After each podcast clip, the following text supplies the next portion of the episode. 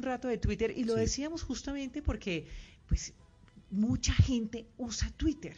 Y si bien la discusión de la compra o no, de, que está suspendida, que además de Elon Musk, pues esto trae algunas consecuencias. Si finalmente Elon Musk decide comprar esta red social, ya veremos qué trae consecuencia para los usuarios como tal, en el uso, en las cuentas falsas y demás.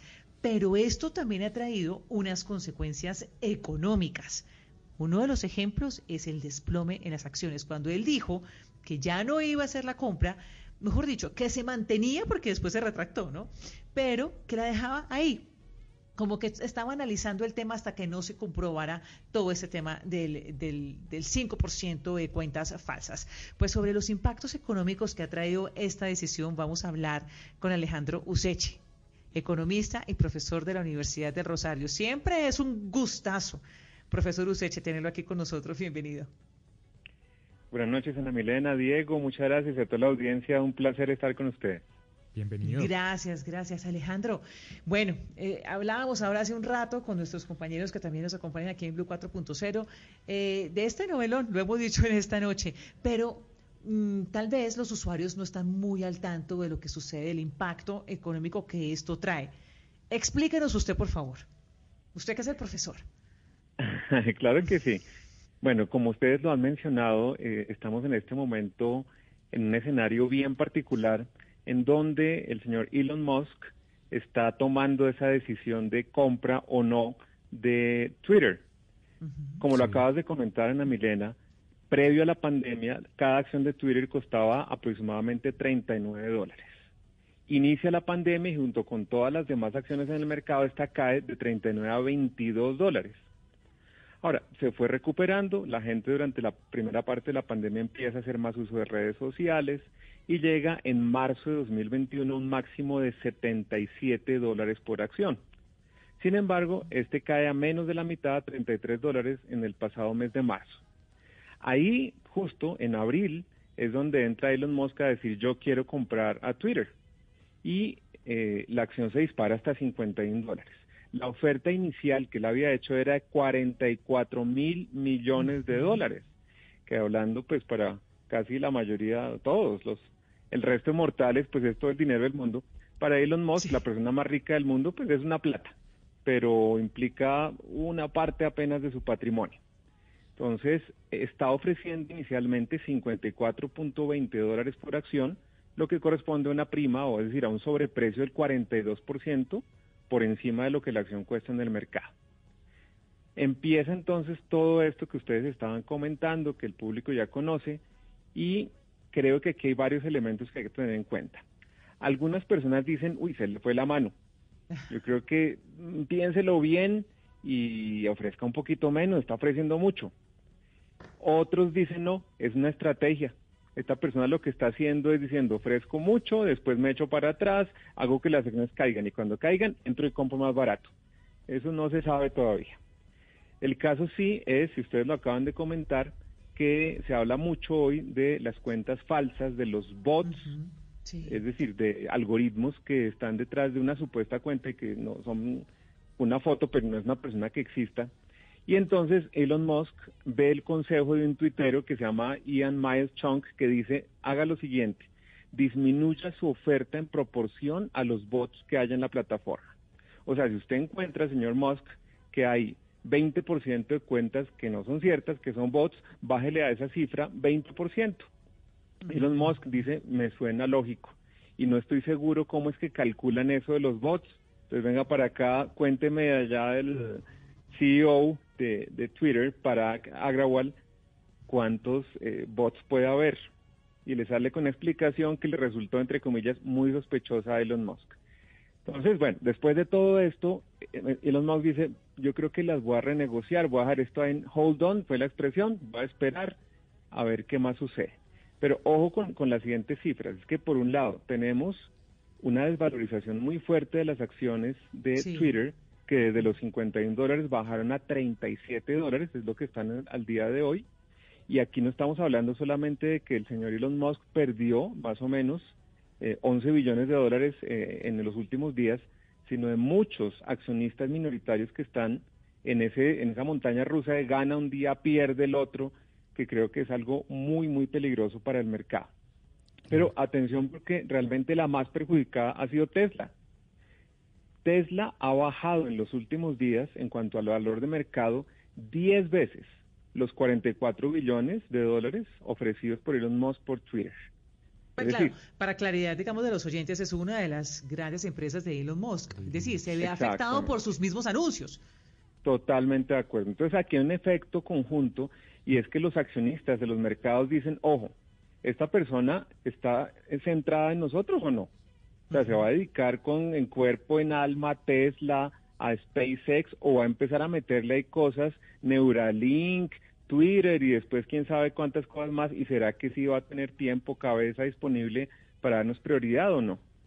Eh, entonces la gente dice de pronto no, los accionistas de Tesla no se han pronunciado en contra, pero sí empezaron a vender sus acciones.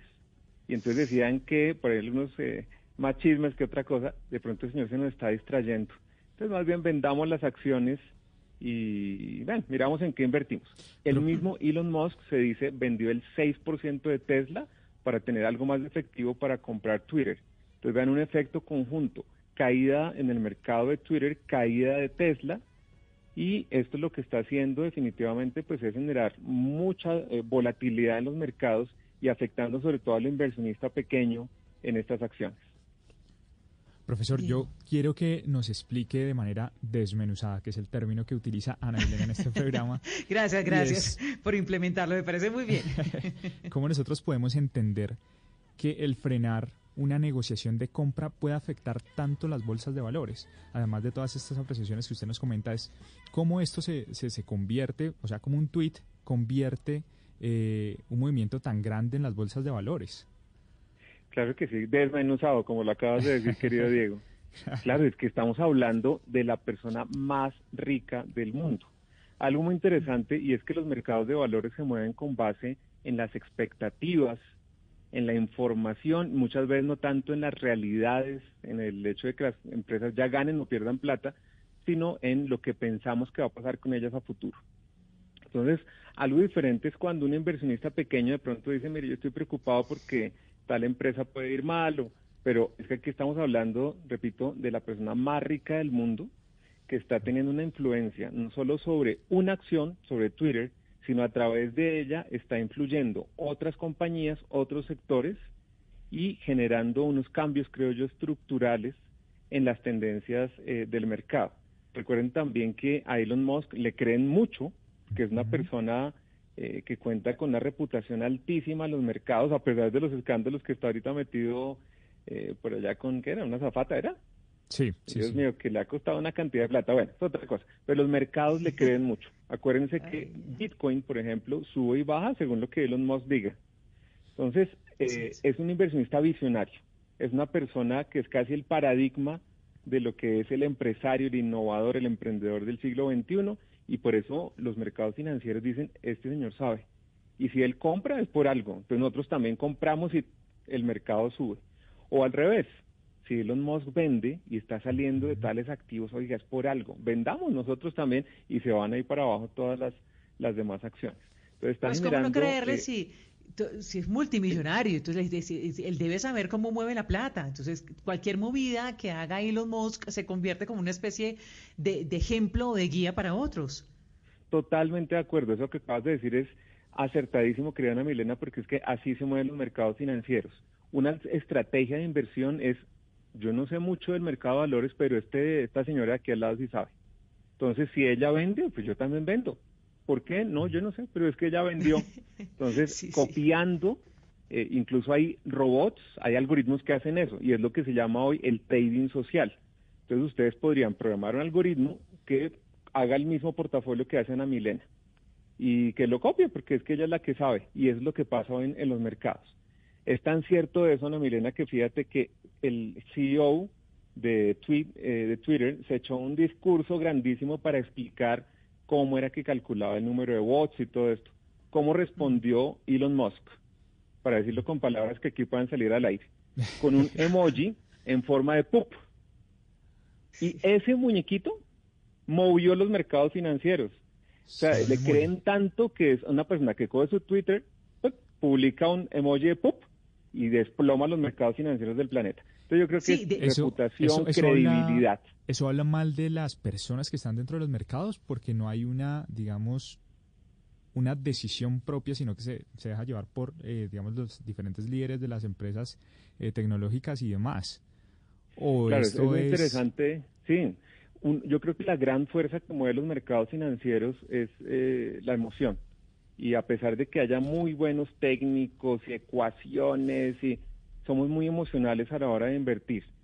Y también como seres humanos nos gusta mucho, pues, digamos, el chisme, mirar lo que hace el otro, copiarle a veces el otro.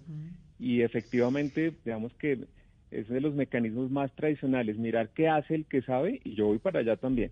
Entonces, no, este creo que sea necesariamente algo malo, es la costumbre y es incluso la naturaleza del ser humano, copiar a ese líder, vamos para donde el líder y bueno, así funcionan estos mercados.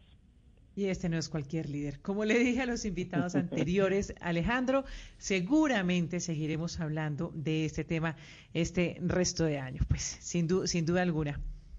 Muchas gracias por acompañarnos esta noche aquí en Blue 4.0, Alejandro. A ustedes, un fuerte abrazo para todos. Muchas gracias. Gracias, sí señor, hasta la próxima. Es Alejandro Useche, economista y profesor de la Universidad del Rosario, siempre dándonos claridad sobre estos temas, enseñándonos. También aquí en Blue 4.0 todos aprendemos sobre estos temas. Vamos a